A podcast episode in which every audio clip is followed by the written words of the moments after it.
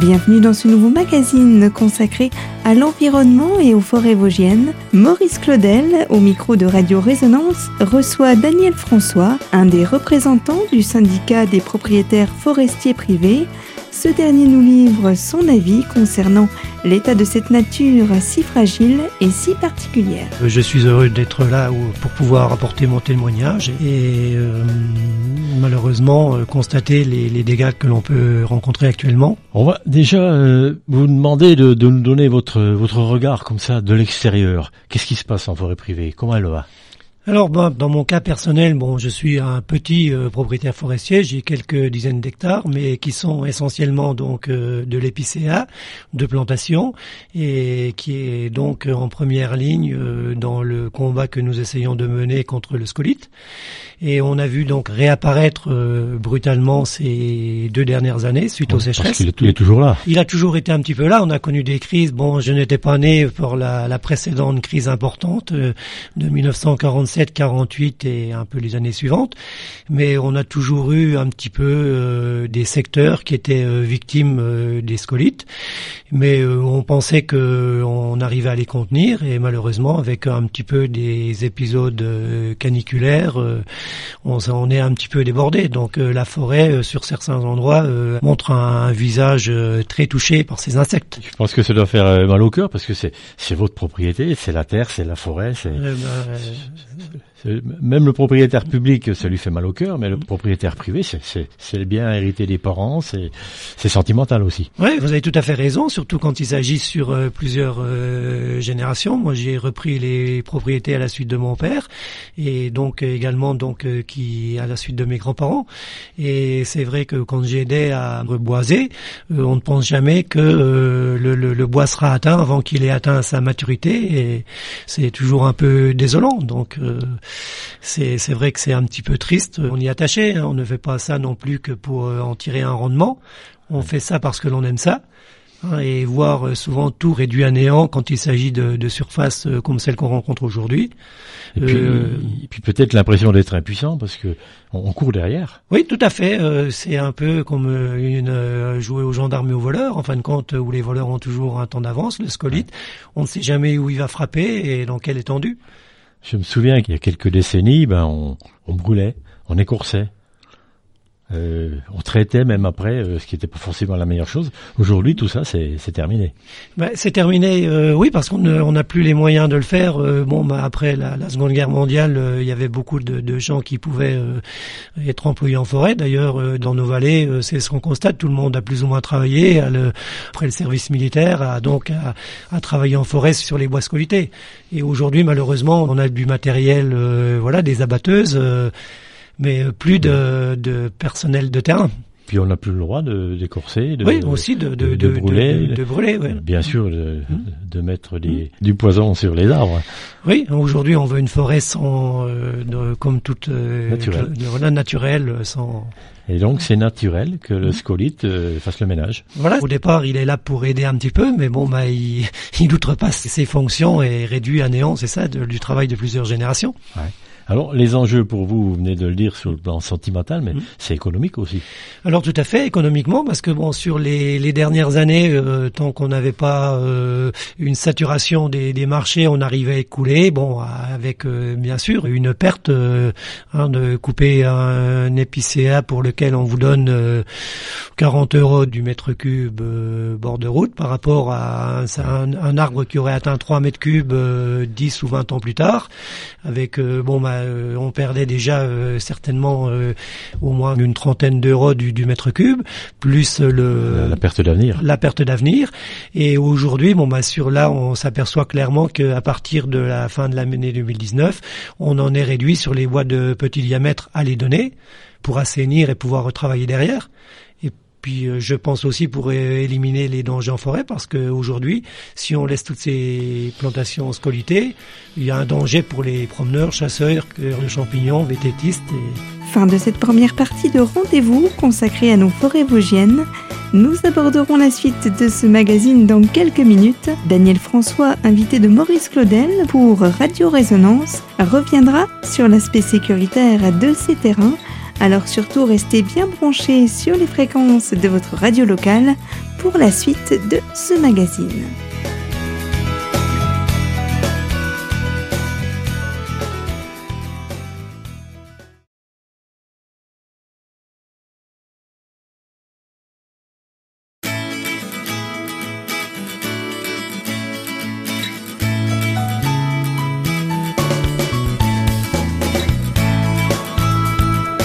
Retour sur les antennes de Radio Cristal, nous poursuivons notre rendez-vous consacré à l'environnement et plus particulièrement à nos forêts vosgiennes.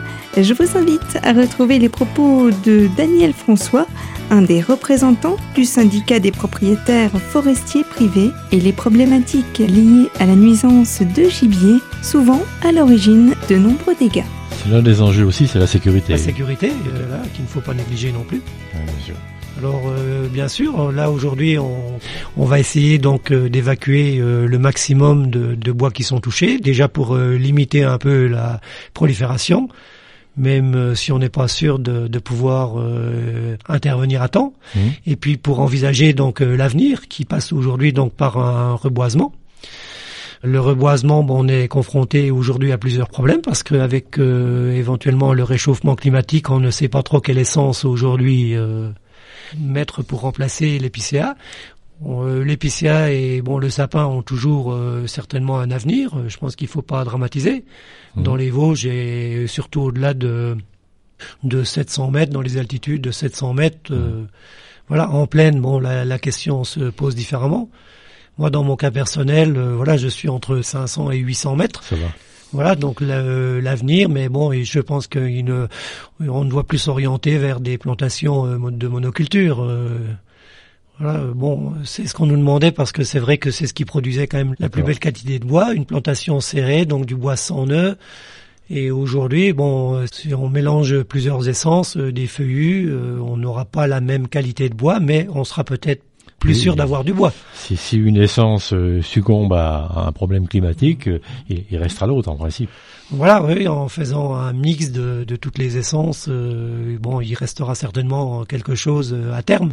Mais c'est compliqué.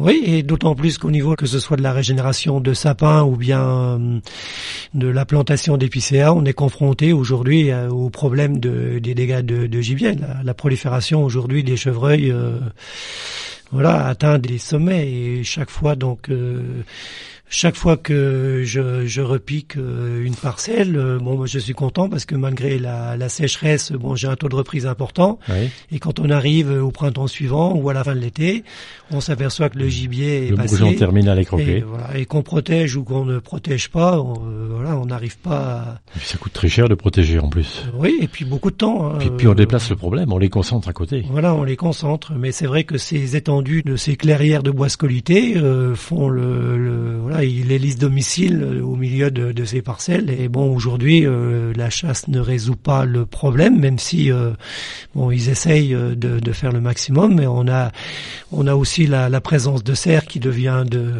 Un cerf mange comme trois chevreuils. Hein. euh, voilà, il s'attaque à des bois beaucoup plus gros. Avant, ça, ça n'existait pas. euh, pour, euh, pour, dans mon cas, en moyenne altitude, on rencontrait, on ne rencontrait pas de cerfs. Ouais.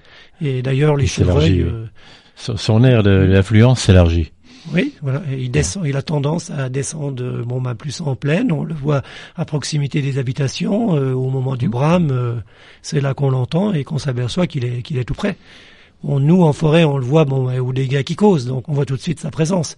Et le chevreuil, euh, bon, bah, quand, euh, quand j'avais une dizaine, une quinzaine d'années, quand on se promenait en, en forêt, on ne rencontrait jamais aucun chevreuil. Donc ça prouve, euh, alors qu'ils ils existaient déjà. Tous les comptages le confirment. hein.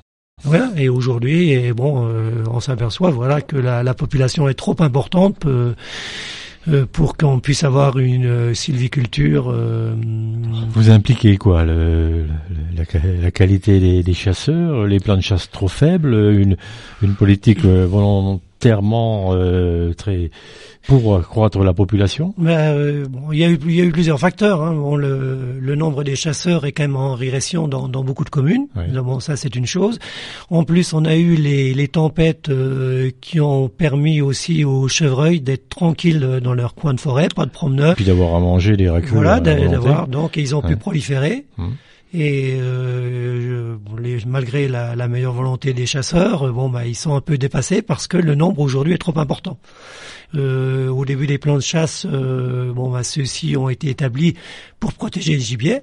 Et euh, en fin de compte, ça a dépassé les espérances. C'est plus un bon outil. voilà, c'est euh, bon. Une fois qu'on était arrivé à un certain chiffre, il aurait fallu se donner des moyens peut-être euh, d'avoir des quotas plus importants. Ils n'ont pas été à ce moment-là.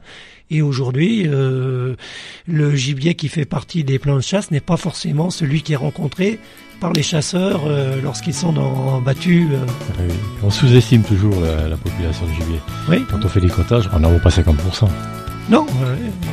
Dans le cadre de la protection de ces terrains, vous l'avez compris, malgré les initiatives mises en place, l'impact des espèces proliférant en forêt reste considérablement élevé. D'autres éléments viendront étayer cette thématique environnementale dans quelques minutes sur Radio Cristal. Alors surtout restez bien branchés à nos fréquences pour ne rien manquer de la troisième partie de notre magazine. A tout de suite.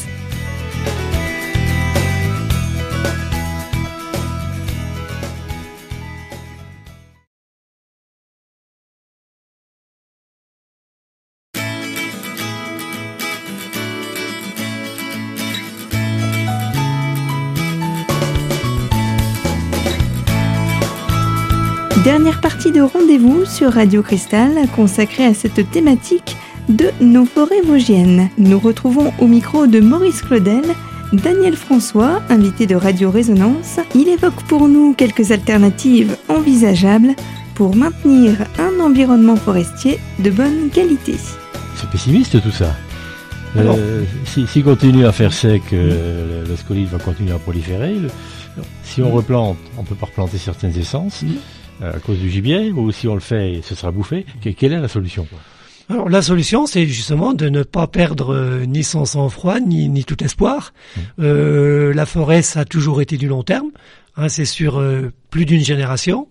Et nos parents, grands-parents ont été confrontés, que ce soit au 19e ou au 20e siècle, à des, des crises de scolytes, bon, plus de tempêtes que de sécheresse. Et la forêt s'en est toujours remise. Le tort aujourd'hui, ça serait de baisser les bras ce que pourraient avoir tendance à faire certains propriétaires et de laisser, puisque le, la vente du bois scolité n'a pas permis de régénérer, de, de, rien. Voilà, de baisser les bras. Mais euh, bon, ça serait l'erreur à faire. Et si eux, ils ne veulent pas le faire, je pense euh, qu'il faut qu'ils se dessaisissent de leurs biens au profit de quelqu'un qui croit encore en un avenir de la forêt. D'ailleurs, euh, la forêt, justement, il faut, il faut qu'on s'y consacre. On s'aperçoit qu'aujourd'hui, avec le, le, le, bilan carbone, c'est quand même un rôle important, bien sûr. Euh, voilà, donc la forêt a un rôle important et donc euh, les sylviculteurs ont aussi un rôle à jouer. Euh, en accompagnement de, de l'évolution. Voilà, de l'évolution. Ah, et de... Savoir observer ce qui change, parce que ça change, et puis ne, ne, pas être brutal avec la nature. Quoi. Voilà, et être ouvert à ben, une sylviculture différente un petit peu, donc euh, mmh. changer des fois un peu son fusil d'épaule. Euh, et envisager sereinement l'avenir, euh, mais en prenant des mesures qui soient quand même en accord avec euh, ce qui nous attend dans les années à venir.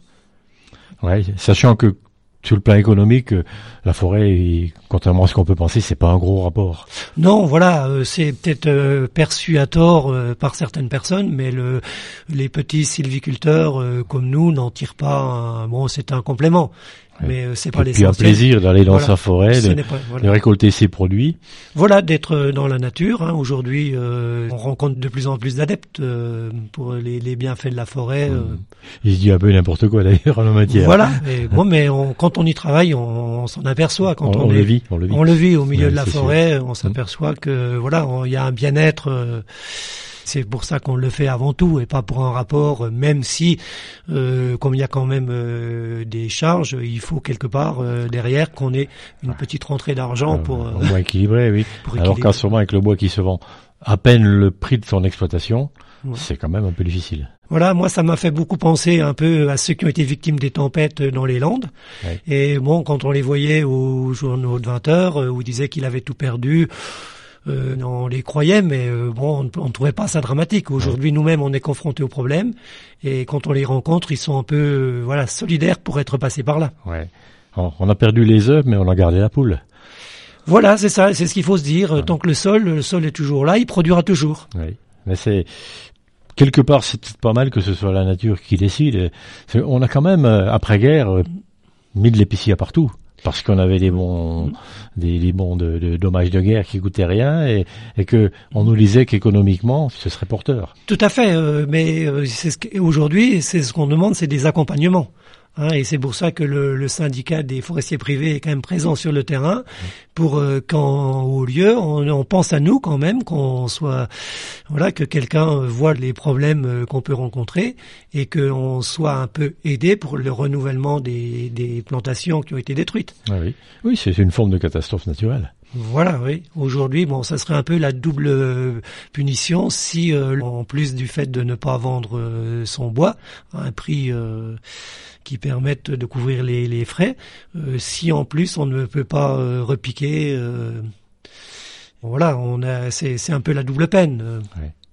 Pour conclure, je pense que vous, vous, restez optimiste sur le moyen terme. Tout à fait. Moi personnellement, je suis optimiste et j'encourage tous les propriétaires forestiers à l'être aussi et euh, à diversifier un peu, bon bah avoir des, du feuillu, pas que du résineux, euh, même si le rapport est moindre. Euh. Et puis croire en la nature. Voilà, la nature a toujours réussi à évoluer dans, dans, le bon sens. Hein. Puis elle a toujours raison de toute façon. C'est toujours elle qui a le dernier mot. Et c'était peut-être un rappel à l'ordre justement aujourd'hui parce qu'on avait peut-être tendance à aller vers une dérive productive et aujourd'hui elle nous dit ah attention voilà ne mettez pas tous vos yeux dans le même panier et eh bien, merci, Monsieur François, euh, pour ce message optimiste malgré les aléas, l'évolution actuelle qu'on constate. Euh, tout n'est pas perdu. Eh bien, c'est également moi qui vous remercie de prendre un peu euh, part à nos déboires. vous, vous êtes un acteur économique, environnemental, au même titre que la forêt publique. Et je crois qu'il fallait qu'on vous donne la parole. Eh bien, je vous remercie. Et c'est la fin de notre magazine consacré aujourd'hui à l'environnement et à l'état actuel de nos forêts vosgiennes. Pour traiter ce sujet, Maurice Claudel, responsable de Résonance FM, recevait Daniel François, expert dans le domaine forestier. Et si vous souhaitez découvrir ou réentendre ce magazine, direction notre site internet radiocristal.org sous l'onglet podcast dans la rubrique L'invité. Quant à moi, je vous donne très prochainement rendez-vous pour de nouvelles thématiques abordées sur ces mêmes fréquences. Merci de votre fidélité à l'écoute de nos programmes et à très vite sur Radio Cristal.